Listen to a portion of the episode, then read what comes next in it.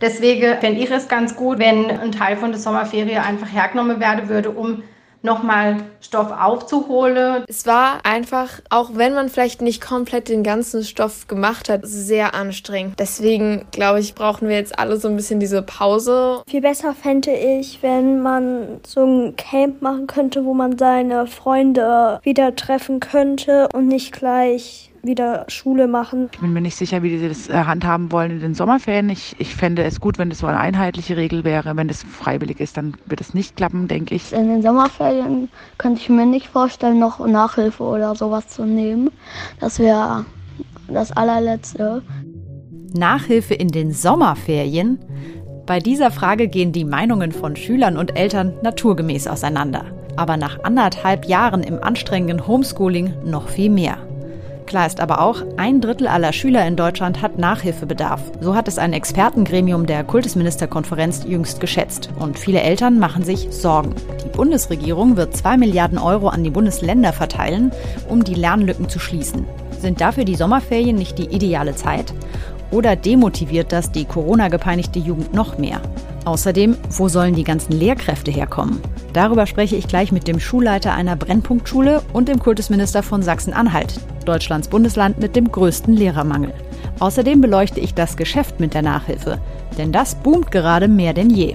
Ich freue mich da auf einen besonderen Interviewgast, den 26-jährigen Gründer von GoStudent, einem Online-Nachhilfe-Startup, dessen Wert vor kurzem auf spektakuläre 1,4 Milliarden Euro geschätzt wurde. Heute ist Donnerstag, der 24. Juni. Ich heiße Marie Löwenstein und Sie herzlich willkommen. In Schleswig-Holstein haben diese Woche schon die Sommerferien begonnen. Ich bin jetzt mit Kai Nerger verbunden. Er ist Schulleiter einer Gemeinschaftsschule in Geesthachte in Schleswig-Holstein. Hallo. Moin, Frau Löwenstein. Hallo, Herr Nerger. Ihre Schule ist ja eine sogenannte Perspektivschule. Vielleicht können Sie einmal beschreiben, was bedeutet das? Also wie kann man sich den sozioökonomischen Hintergrund Ihrer Schüler vorstellen? Wir haben einen relativ hohen Anteil an äh, Migranten, also ganz verschiedene muttersprachliche Herkünfte, aber auch eine hohe Zahl von Schulabbrechern in der Vergangenheit, auch andere schwerwiegende Bildungsgänge, bildungsferne Schichten. Also wir haben eine sehr bunte Mischung. Wie sind Sie denn mit Ihrer Schule und mit Ihren Schülern durch die Corona Krise gekommen? Ich gebe ehrlich zu, ich hatte auch große Befürchtungen, dass wir im Laufe dieser Corona-Pandemie Schüler verlieren würden. Wir sind am Ende des Tages besser äh, davon gekommen, als ich das in meinen kühnsten Träumen mir erwünscht hatte. Mit den meisten, mit den allermeisten Schülern konnten wir aufgrund von Aufrüstung im Bereich der digitalen Bildung, aufgrund eines Kollegiums, das sich auch sehr schnell auf die neue Situation einlassen mochte das hat alles relativ gut funktioniert. Ich würde sagen, so 80 Prozent aller Schülerinnen und Schüler konnten von uns gut mitgenommen werden. Bei 20 Prozent, die waren aber auch vorher schon durchaus eine problematische Schülergruppe, die haben wir natürlich in der Pandemie noch mehr verloren als wir sie vorher schon verloren hatten. Es gibt ja jetzt so Schätzungen von der STEWICO, der Ständigen Wissenschaftlichen Kommission, die mhm. die Kultusministerkonferenz berät, dass ein Drittel aller Schüler in Deutschland durch die Corona-Krise einen Nachhilfebedarf bekommen haben soll. Würden Sie das für Ihre Schule auch unterschreiben? Ja, die Zahlen, da können wir drüber streiten, aber dass es sozusagen jetzt einen Bedarf gibt, auf der einen Seite Unterrichtsstoff nachzuholen, liegt auf der Hand. Andere brauchen das auch wiederum nicht. Also ich würde schon da auch der Kommission zustimmen. Der überwiegende Teil ist eben halt gut durch die Zeit durchgekommen, also oder besser als man befürchten musste. Und für diejenigen, die eben halt dann doch abgehängt worden sind, auch inhaltlich, für die gibt es in Schleswig-Holstein das Angebot des Lernsommers. In den letzten 14 Tagen der großen Ferien können für jeweils eine Woche die Schülerinnen und Schüler einen Bildungsgutschein in Anspruch nehmen und sich in einem Nachhilfeinstitut oder einer anderen Einrichtung ihrer Wahl nochmal ein bisschen auf die Sprünge helfen lassen. Wobei man dann deutlich sagen muss, reicht diese Woche überhaupt aus? Oder wäre es nicht sinnvoller, Kräfte freizusetzen, das dann schuljahresbegleitend zu machen? Zumal eben halt eine Reihe von Schülerinnen und Schülern in den großen Ferien für uns dauerhaft nicht greifbar sind, weil äh, lang geplante Familienurlaube gemacht werden, wo zum Teil aus äh, aller Herren Länder man hat da durchaus auch Verständnis für. aber die hätten es zum Teil besonders äh, nötig, nochmal das ein oder andere nachzuholen, bedauern das zum Teil auch. Und äh, wie gesagt, ich hoffe, dass wir im nächsten Schuljahr unbürokratisch auch da nochmal eine andere Lösung finden als nur die letzten 14 Tage. Gäbe es denn von Seiten der Politik oder von Seiten der Schule eine Möglichkeit, Schüler, die das besonders nötig haben, auch zu verpflichten zu Nachholunterricht, zu Nachhilfe in den Ferien? Nee, das ist leider nicht möglich, also vor allen Dingen nicht in den Ferien. Es ist wirklich ein Angebot und soll auch so durchgeführt werden. Da habe ich auch Verständnis für. Bildung ist ein hohes Gut auf der einen Seite, aber auf der anderen Seite ist eben halt auch ein gewisses Selbstbestimmungsrecht, die Freiheit eines jeden Einzelnen. Was anderes wäre das Schuljahresbegleiten. Ich denke, dass wir da zum Beispiel als Ganztagsschule andere Angebote machen könnten, die dann auch verpflichtend wären. Ich höre jetzt aber raus, dass diese kurzfristigen vom Land bereitgestellten Lernsommerangebote in den Sommerferien, von denen halten Sie nicht allzu viel. Na, was heißt nichts von halten? Das würde ich so nicht unterstreichen wollen. Es ist durchaus eine sinnvolle Sache für Einzelne. Aber eben halt, wenn man nachhaltige Effekte haben will, kann das nur ein Anfang sein. Denn man kann unmöglich in einer Woche das nachholen, was jetzt ja doch über eine sehr lange Zeit vielleicht nicht mehr so gründlich erarbeitet worden ist, wie das sonst erfolgt wäre. Sie haben jetzt von schulbegleitender Nachhilfe gesprochen, vielleicht auch im Rahmen des Ganztages und vielleicht sogar auch dann verpflichtend. Welchen Umfang müsste das denn Ihrer Meinung nach haben für die Schüler, die das brauchen? Also ich denke, wohlgemerkt, das würde ich unterstreichen in Ihrer Frage, Schülerinnen, die das nötig haben. Es gibt auch viele Eltern, die besorgt sind, ihre Kinder hätten jetzt nicht genug gelernt und sozusagen noch was obendrauf setzen wollen. Das ist, glaube ich, gar nicht unbedingt notwendig, sondern es gibt wirklich Schülerinnen und Schüler, die einen grundsätzlichen Bedarf haben. Und ich würde sagen, so sechs bis acht Stunden die Woche müsste das schon sein. Und das ist natürlich in der Summe von, sagen wir mal, 40 Unterrichtswochen erheblich mehr als, äh, sagen wir, 20 bis 30 Stunden in der Lernsommerwoche. Mhm. Da schließt sich dann ja gleich die Frage an. Also Lehrer sind ja eh in vielen Bundesländern Mangelware. Ich weiß jetzt nicht, wie es bei Ihnen ist, aber finden Sie überhaupt, würden Sie überhaupt genug qualifiziertes Personal finden für solche Nein, Nachhilfe? das ist eben halt sehr unterschiedlich. Wir sind im äußersten Südwesten Schleswig-Holsteins und das ist leider so ein Gebiet, wo Hamburg wie ein Staubsauger funktioniert und alles abzieht an Kräften, auch aufgrund besserer Bezahlung was auf dem Markt sein könnte. Und es ist außerordentlich schwierig, qualifiziertes Personal oder gar ausgebildete Lehrer in unsere äh, Region zu bekommen. Ich kann nur jeden herzlich einladen, der jetzt zuhört, sich gerne bei mir zu melden. Wenn er fertiger oder sie fertige Lehrerin ist, melden Sie sich bei mir. Wir haben hier ganz viele Planstellen, die wir besetzen könnten. Und ja, ich würde mich freuen, wenn hier Leute kommen würden. Was würden Sie denn vor diesem Hintergrund, dass es schwer ist, da Personal in die Gegend zu locken, und da sind Sie ja sicherlich nicht die einzige Gegend in Deutschland, was würden Sie da von Online-Nachhilfe halten? Könnte man darüber nicht kompensieren? Online-Nachhilfe könnte eine Hilfe sein, aber man muss dazu natürlich bedenken, gerade die Kinder, von denen wir sagen würden, die haben einen sehr hohen Bedarf, Stoff nachzuholen, die haben in der Regel auch Schwierigkeit, mit uns diesen Online-Unterricht zu machen. Das heißt, wenn ich die Kinder erreicht habe mit Online-Unterricht, dann bin ich eigentlich schon diesen Schritt weiter und dann könnte es schon eine Idee sein, da zusätzlich noch ein Angebot zu machen, was aber gar nicht notwendig ist, weil in dem Moment, wo sie online teilgenommen haben, haben sie auch den normalen Lernerfolg gemacht. Aber die, die nicht beteiligt waren, wie wollen Sie die zur Online-Nachhilfe bewegen, äh, wenn sie auch zu der normalen Kontaktaufnahme nicht, aus welchen Gründen auch immer nicht äh, fähig oder in der Lage sind? Das heißt, diejenigen, die zurückgefallen sind durch die Corona-Pandemie, das sind auch diejenigen, die eben nicht am Online-Unterricht teilnehmen konnten und deswegen auch nicht unbedingt von Online-Nachhilfe profitieren würden. Richtig, also ich würde zumindest sagen, dass es da eine sehr, sehr große Schnittmenge gibt. Viele Eltern, Sie hatten es schon erwähnt, fragen sich jetzt, hat mein Kind jetzt im letzten Jahr genug gelernt, wird es auf Dauer zurückfallen? Was wäre Ihr Tipp an Eltern, die unsicher sind, ob ihr Kind jetzt in den Sommerferien Nachhilfe braucht?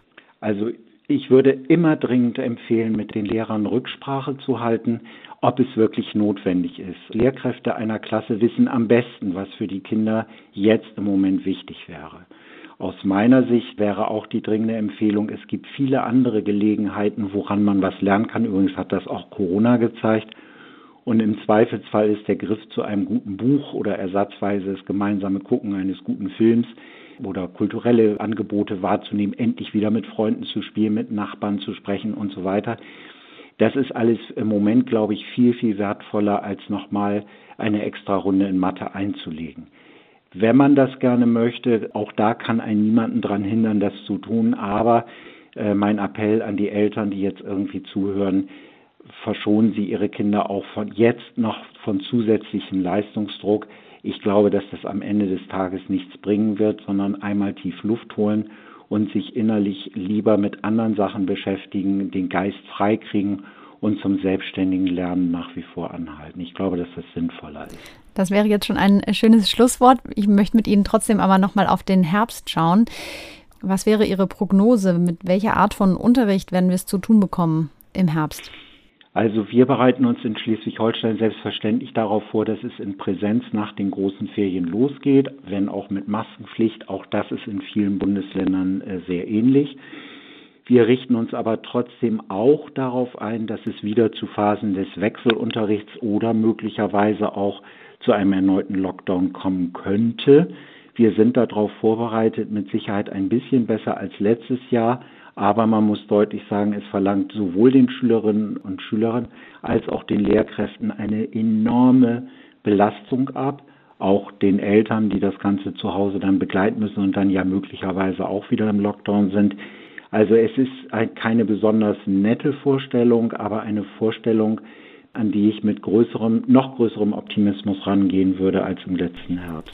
Herr Nager, ich wünsche Ihnen erstmal und auch Ihren äh, Kollegen und Schülern erholsame Sommerferien und dann möglichst einen Start im Normalbetrieb im Herbst. Vielen Dank für Ihre Zeit. Vielen Dank für das nette Gespräch. Tschüss.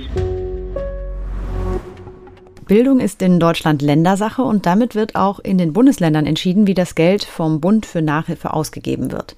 Sachsen-Anhalt erhält wohl zwischen 25 bis 30 Millionen Euro aus den Mitteln vom Bund. Und ich bin jetzt mit Marco Tullner, dem Bildungsminister des Bundeslandes, verbunden. Hallo. Hallo, grüß Sie. Wie geben Sie die Gelder denn jetzt aus dem Bund aus und vielleicht auch Mittel, die Sie selber noch bereitgestellt haben? Also wir haben zunächst einmal begonnen, in der Kultusministerkonferenz ja rechtzeitig auch schon Gedanken zu machen, äh, wie man das angehen kann. Und da haben die Länder ja also gewisse Vorleistungen auch ergriffen. Auch wir haben uns mit einem eigenen Programm auf den Weg gemacht. Das war ein einstelligen Millionenbereich, aber für Sachsen-Anhalt dann doch aus eine beachtliche Größenordnung, wo die Schulen selber entscheiden konnten, das reicht von Angeboten im Schwimmbereich, wo also Schwimmunterricht ausgefallen ist, bis zu individueller Nachhilfe, die über Lehrer, aber auch externe Partner gelaufen ist. Also ein ganzer bunter äh, Palette, wo wir auch ein paar Dinge ausprobieren konnten, um dann stärker in dem Bundesprogramm dann auch von den ersten Erfahrungen auch profitieren zu können. Sie sprechen jetzt von Angeboten. Gäbe es denn perspektivisch entweder in den Sommerferien oder vielleicht auch dann schulbegleitend die Möglichkeit, Schüler auch ja, in Anführungsstrichen dazu zu zwingen, solche Angebote wahrzunehmen, sich weiterzubilden und wieder auf den Stand zu bringen? Ich glaube, dass da, wo die Einsicht und die Angebotswahrnehmung im, im, Mittelpunkt steht, wir dann nicht die Schwierigkeiten haben. Wir werden uns aber am Ende Gedanken machen müssen über eine bestimmte Klientel von bildungsfernen Elternhäusern, äh, wie wir die erreichen.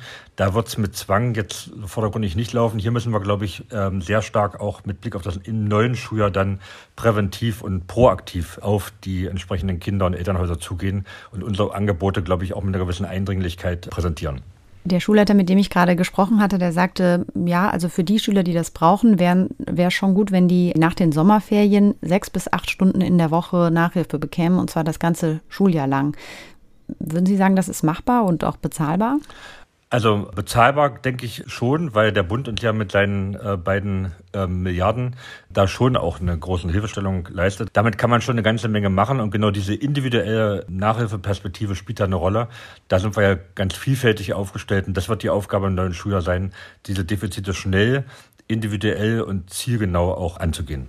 Sie haben jetzt gesagt, bezahlbar wäre es, aber machbar ist ja die andere Frage. War ja auch ein großes Thema jetzt gerade in, im Wahlkampf in Sachsen-Anhalt. In keinem anderen Bundesland fehlen so viele Lehrer wie in Ihrem.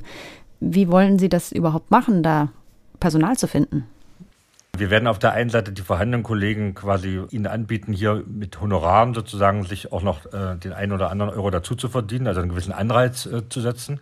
Wir gehen natürlich auch an Lehramtsstudenten, an äh, Honorarkräfte heran, mit denen wir ja ohnehin schon zusammenarbeiten. Und wir werden auch mit externen Partnern, sei es professionelle Nachhilfeinstitute, sei es aber auch anderen Unternehmen, die hier uns ja Hilfestellung geben können, zusammenarbeiten. Ich glaube, da sind wir flexibel genug, uns der Herausforderung zu stellen, externen Sachverstand und externe Expertise in die Schulen reinzuholen, um genau diese Defizite auch tatkräftig anzugehen. Was halten Sie denn davon, Online-Angebote auch da zu nutzen? Ich spreche jetzt gleich später in der Sendung noch mit dem äh, CEO von einem großen Online-Nachhilfeunternehmen, die gerade sehr boomen. Würde das auch in Frage kommen, die Gelder dahingehend auszugeben? Der limitierende Faktor ist hier die digitale Grundversorgung. Ich kann natürlich mhm. nur dann solche digitalen Angebote vorhalten, die am Ende ja auch barrierefrei für jeden Schüler und jede Schülerin erreichbar sein müssen, wenn die Möglichkeiten da sind, dass die Kommunikation zwischen Elternhäusern und den entsprechenden Experten funktioniert, ist das natürlich der Schlüssel, mit dem wir auf jeden Fall arbeiten werden, weil die Kinder natürlich im Digitalen äh, durchaus affin sind und bereit sind, äh, sich diesen Herausforderungen zu stellen. Da haben wir ja auch, auch viel gelernt. Aber wie gesagt, die digitale Grundversorgung ist hier der limitierende Faktor. Und wäre dann auch denkbar, solche ja, Unternehmen sozusagen zu beauftragen und zu sagen, da kriegt man einen Gutschein, sich eine Nachhilfestunde zu holen? Ganz genau, ich habe da überhaupt keine Berührungsängste. Ähm, ich nehme die bei dem einen oder anderen Kollegen schon wahr, die dann am Ende äh, von einem Konjunkturprogramm für Nachhilfeorganisationen äh, gesprochen haben. Ich glaube, wir müssen im Interesse der Kinder offen sein, hier auch alle Wege zu gehen, die legitim und die erfolgsträchtig erscheinen. Und deswegen würde ich da überhaupt keine Limitierung setzen, auch keine Berührungsängste formulieren. Viele Eltern fragen sich jetzt an den Strand fahren oder doch nochmal Nachhilfe organisieren oder nochmal selber mit den Schülern nachlernen. Was würden Sie sagen? Wie wichtig ist jetzt das außerschulische Lernen, sage ich mal? Also ich glaube, zunächst einmal müssen wir immer auch vergegenwärtigen, es hat ja Bildung stattgefunden. Es ist ja nicht so, dass wir nur Defizite sehen. Äh, viele Schulleiter berichten mir auch, dass die Defizite gar nicht so groß wären.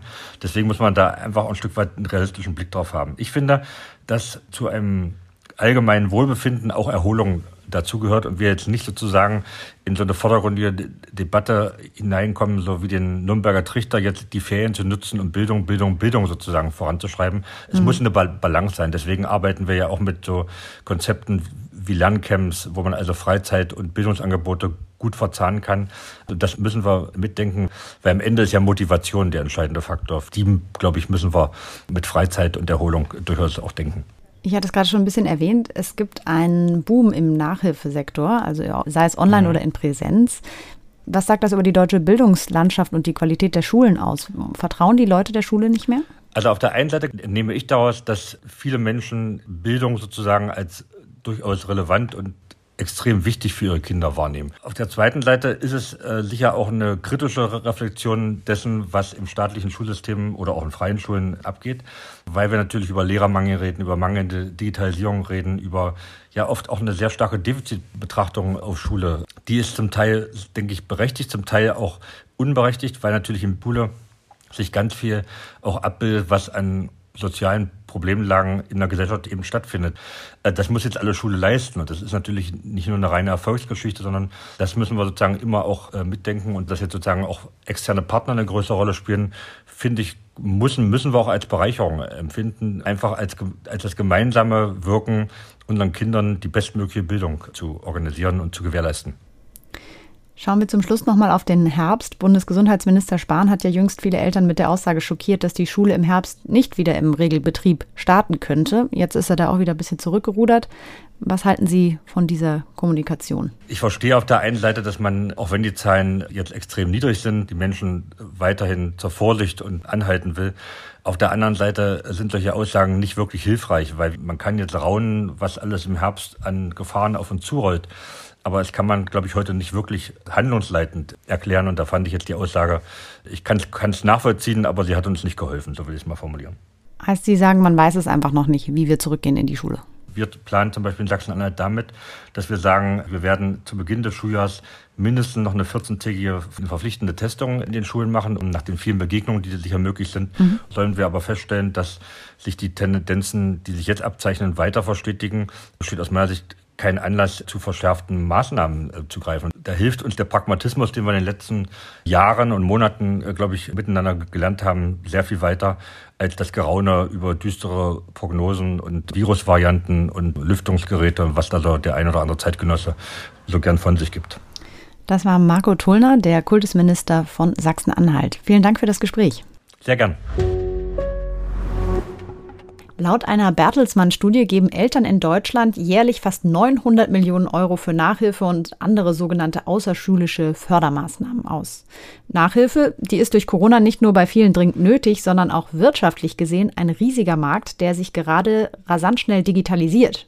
Viele Online-Nachhilfeunternehmen boomen derzeit. Vor fünf Jahren wurde zum Beispiel das österreichische Startup Go Student gegründet. Mittlerweile vermittelt das Unternehmen in 15 Ländern Online-Tutoren und sein Marktwert wurde jüngst auf 1,4 Milliarden Euro geschätzt. Ich freue mich jetzt besonders, einen der Gründer, den 26-jährigen Gregor Müller, in der Leitung zu haben. Hallo. Hallo, hallo. Freut mich dabei zu sein. Herr Müller, ist Ihr Unternehmen ein Corona-Gewinner? Ich würde sagen, insgesamt schon. Wobei natürlich äh, es mehrere Aspekte gibt. Auf der einen Seite ist die Nachfrage für Nachhilfe dadurch, dass die Schulen geschlossen waren und einfach weniger Prüfungsdruck da war, kurzfristig deutlich äh, gesunken. Auf der anderen Seite ist die Offenheit für neue Technologien, für Innovation und einfach Dinge auszuprobieren, äh, teilweise auch gezwungenermaßen, weil man nicht aus dem Haus gehen konnte. Da war einfach viel mehr Bereitschaft da und das hilft uns natürlich leichter an Kunden zu kommen und diese auch langfristig zu gewinnen. Sie haben 2016 gegründet, da waren Sie gerade einmal Anfang 20 und jetzt sind Sie schon CEO eines Milliardenunternehmens. Wie sind Sie damals auf die Idee für GoStudent gekommen? Ja, also sowohl Felix als auch ich, wir haben schon während unserer Schulzeit Nachhilfe gegeben und haben da immer wieder bemerkt, wie wichtig es ist, dass die Connection, also das genau für jeden Schüler auch den richtigen Lehrer zu finden. Ja, wir haben das selbst gemerkt, wenn wir unterrichtet haben, mit manchen Kids geht's super, mit anderen weniger gut, auch wenn ich jetzt nicht deswegen ein weniger guter Nachhilfelehrer bin. Und das ist irgendwie ein Problem, ein größeres Problem, das wir erkannt haben, einfach der Zugang zu guten Lehrern. Und da haben wir eben in der Digitalisierung durch mobile Apps und alles, was in dem Bereich sich getan hat, gemerkt, damit könnte man das eventuell lösen. Und das war eigentlich so ein bisschen der Start unseres Unternehmens. Sie sagen jetzt, wichtig ist, einen guten Nachhilfelehrer zu finden. Wie suchen Sie denn die Tutoren aus, die bei Ihnen arbeiten? Die gehen bei uns durch ein Aufnahmeverfahren. Äh, das ist mehrstufig. Am Anfang ist einmal ein fachlicher Test zu absolvieren. Der zweite Schritt ist dann ein pädagogischer Test, wo wir einfach sehen, wie unterrichtet diese Person. Ist es ihr möglich, Dinge gut und einfach verständlich hinüberzubringen? Und der dritte Punkt ist sehr stark auf die Persönlichkeit fokussiert. Und da geht es um die Frage, würde ein Kind sich mit diesem Lehrer wohlfühlen? Und das ist, glaube ich, vor allem in der Online-Variante, die ja für viele etwas sehr Neues ist, wo vielleicht etwas Skepsis da ist oder was man einfach noch nicht kennt. Wenn da die ersten Minuten man sich wohlfühlt und es eine gute Stimmung herrscht, dann ist alles viel, viel, viel einfacher. Und das sind sozusagen die drei Stufen. Derzeit nehmen wir zwischen, zwischen 5 und 10 Prozent unserer Bewerber, also sind da durchaus sehr selektiv und achten auch nachher sehr stark darauf, dass die Lehrer genügend Trainings bekommen, dass wir in Kontakt treten, wenn irgendetwas nicht stimmt und so weiter. Sind das immer Studenten zum Beispiel, die für Sie arbeiten oder wer sind die Tutoren? Ja, in der Regel sind Studenten. Ähm, das heißt, wir haben Lehramtsstudenten, wir haben aber auch beispielsweise in Mathe viel Maschinenbaustudenten, die auch sehr, sehr gut den Kindern das beibringen können. Wir haben auch eine gewisse, ein paar Prozent an Lehrern, die das nebenbei machen, aber wirklich überwiegend sind Studenten. Hm. Wie kann man sich denn den Markt für Online-Nachhilfe jetzt in Deutschland oder vielleicht Europa vorstellen im Vergleich zu anderen Ländern? Sind wir da hm, weit vorne, weit hinten? Also ja, zum Beispiel Indien und China, da gibt es auch schon richtige Giganten. Also wenn wir bei uns von eineinhalb Milliarden Bewertungen sprechen, sind wir dort noch mittlerweile in ganz anderes, anderen Sphären. Und dort ist das einfach schon ein wenig mehr gang und gäbe. Da ist, hat es auch damit zu tun mit der Infrastruktur. Ja, also oftmals ist es für die Menschen in, in Indien äh, einfacher an ein Handy zu kommen, als irgendwohin eine Stunde zu fahren. Grundsätzlich würde ich schon sagen, was jetzt diese Online-Education angeht, sind die uns schon einen Schritt voraus. Ich habe vorhin mit einem Schulleiter von einer Schule in Schleswig-Holstein gesprochen, der sagte, bei denen auf dem Land, weit außerhalb, sie finden überhaupt keine Nachhilfe Personal mehr. Mhm, mh. Würden Sie sagen, da können solche Online-Dienste irgendwie in die, in die Lücke stoßen? Auf jeden Fall, wenn es einfach einen Mangel an Lehrern gibt in der Region, ja, oder die Lehrer, die man in der Region hat, nicht unbedingt die besten sind, ja, und man bis jetzt trotzdem gezwungenermaßen zu ihnen gegangen ist, hat man jetzt die Möglichkeit, mit ein paar Mausklicks einen Lehrer zu erhalten, der ganz woanders sitzt, aber eventuell perfekt zum Schüler passt. Gerade da ist es, glaube ich, ein Riesenvorteil. Man spart sich noch längere Anfahrtswege, man findet überhaupt Lehrer ähm, es gibt eine ganz witzige Geschichte von einem unserer ersten Kunden, der gesagt hat, in ihrer Region ist der Lateinlehrer in der Schule auch der einzige, der Latein-Nachhilfe anbietet. wodurch er sozusagen seine Nachfrage dadurch bestimmt hat, wie streng die Examen äh, von ihm waren. Und dann ist sie sehr, sehr froh gewesen, auf uns gestoßen zu sein. Nachhilfe äh, federt ja im Grunde die Defizite ab, ja, wo es in der Schule nicht geklappt hat. Und davon können ja auch nur die Leute profitieren, die sich das leisten können. Ist das nicht eigentlich eine soziale Ungerechtigkeit, an der Sie da auch mitverdienen? Ja, ich meine, natürlich ist es so, dass äh, Nachhilfe etwas kostet. Was wir nur tun können, ist einfach schauen, dass möglichst viele Leute sich unseren Service leisten können, wir aber gleichzeitig nicht Riesenabstriche bei den Lehrern machen müssen. Weil eins ist schon klar, wenn jemand unterrichtet und wenn jemand sich die Zeit nimmt, jemand, der eine gute Ausbildung hat, um jemandem was beizubringen, dann ist das in der Regel etwas, wofür er bezahlt werden möchte, selbst wenn es Bildung ist. Trotzdem äh, befürworten es, wenn es gewisse Programme gibt, wo man den Einkommensschwächeren unterstützen kann. Selbst wir bei Go Student hatten immer wieder Aktionen wie diese. Sie werden auch in Zukunft immer wieder welche haben, um einfach noch mehr Leute anzusprechen, die sich dann wirklich trotz unserer sehr fairen Preise nicht leisten können. Was kostet denn so eine Nachhilfestunde bei Ihnen und ja, was verdiene ich vielleicht auch, wenn ich als Nachhilfelehrer bei Ihnen arbeite? Bei uns kosten es zwischen ähm, 17 und 27 Euro. Das kommt immer darauf an, wie viele Einheiten pro Monat. Das heißt, wir haben dann eine Art Mengenrabatt, ja, damit, wenn man sich längerfristiger bindet und mehr Einheiten pro Monat hat, damit das auch preislich man entgegenkommen kann. Dem Lehrer bleiben dann im Schnitt zwischen 14 und 16 Euro pro Stunde über. Sie sind ja in sehr vielen unterschiedlichen Ländern aktiv, die im Grunde jetzt alle das gleiche Problem haben mit Corona. Gab es da auch von staatlicher Seite schon Administrationen, die an Sie herangetreten sind mit dem Wunsch oder der Bitte, dass Sie online auch unterstützen oder Nachhilfe geben, vielleicht gerade, weiß nicht, staatlich bezahlt für Schüler, die aus Schichten kommen, die sich das jetzt nicht leisten können? Soweit nicht wirklich. Ähm, ich glaube, vielleicht sind wir auch in den ein oder anderen Märkten noch äh, zu klein, beziehungsweise war auch trotzdem noch die Angst vor Online und Startups zu groß, um, um, um da in Gespräche zu gehen oder sie waren zu sehr mit anderen Themen beschäftigt. Von Regierungen per se an uns getreten ist eigentlich äh, so gut wie niemand. Hier in Deutschland wurden jetzt Gelder bereitgestellt, damit Schüler, die das brauchen, Nachhilfe bekommen können. Zum Beispiel zwei Wochen in den Sommerferien. Und ich habe jetzt vorhin mit einem Schulleiter, wie gesagt, gesprochen und er sagte, er hält das eigentlich nicht ja. für sinnvoll, jetzt mal zwei Wochen Nachhilfe zu machen. Das müsste begleitend äh, stattfinden mit der Schule. Ja, was sind da Ihre Erfahrungen? Das spiegelt sich auch sehr stark in unserem Modell wieder. Also wir starten wirklich äh, bei mindestens sechs Monaten Betreuung. Das heißt, wenn Eltern anrufen und nur für die nächste Schularbeit oder für die nächste Prüfung zwei Wochen lang Hilfe benötigen, sagen wir ja, da können wir helfen, aber nur, wenn sie uns dann auch ihr Kind länger anvertrauen und wir einfach länger gemeinsam arbeiten können, um langfristig auch wirklich Fortschritt zu machen. Und ich glaube schon, dass jetzt vor allem in dieser Verwirrung nach Corona es sicher nicht schadet, wenn man ein gewisses Vorbereitungsprogramm, auch wenn das eher kurz gehalten ist, macht, aber allzu viel wird man, glaube ich, damit nicht erreichen. Äh, besser wäre es, äh, das ist auch meine Meinung, da unterstütze ich auch die Meinung, da wirklich begleitend zumindest die ersten Monate gewisse Sonderprogramme anzubieten und auch da, wo es nämlich gezielt notwendig ist, reinzugehen und dann auch intensiver als jetzt für jeden. Lieber weniger Leute, dafür langfristiger. Zum Schluss noch ein Blick in die Zukunft. Wo geht es hin mit dem Online-Nachhilfemarkt und auch mit Ihrem Unternehmen? Was sind die nächsten Ziele, die Sie angreifen wollen? Für uns ist die Nachhilfe, die Online-Nachhilfe ein Einstieg. Wir können aber und wollen das auch in Zukunft da deutlich äh, uns noch breiter aufstellen, vielleicht schon im, im Vorschulalter, vielleicht aber auch für Studenten. Also wir wollen als Go-Student die zentrale Anlaufstelle sein für alles, was mit dem Thema Schule, Bildung, Zukunft zu tun hat und einfach möglichst vielen Familien dabei helfen, besser auf die Zukunft vorbereitet zu sein. Herr Müller, vielen Dank für das Gespräch. Hat mich sehr gefreut. Das war's für heute im Podcast für Deutschland. Ob Nachhilfe oder nicht und die in Präsenz oder online, ich wünsche erstmal allen Schülern, Lehrern und Eltern erholsame Sommerferien. Mit Feedback und Themenvorschlägen erreichen Sie uns wie immer unter podcast.faz.de. Bis zum nächsten Mal.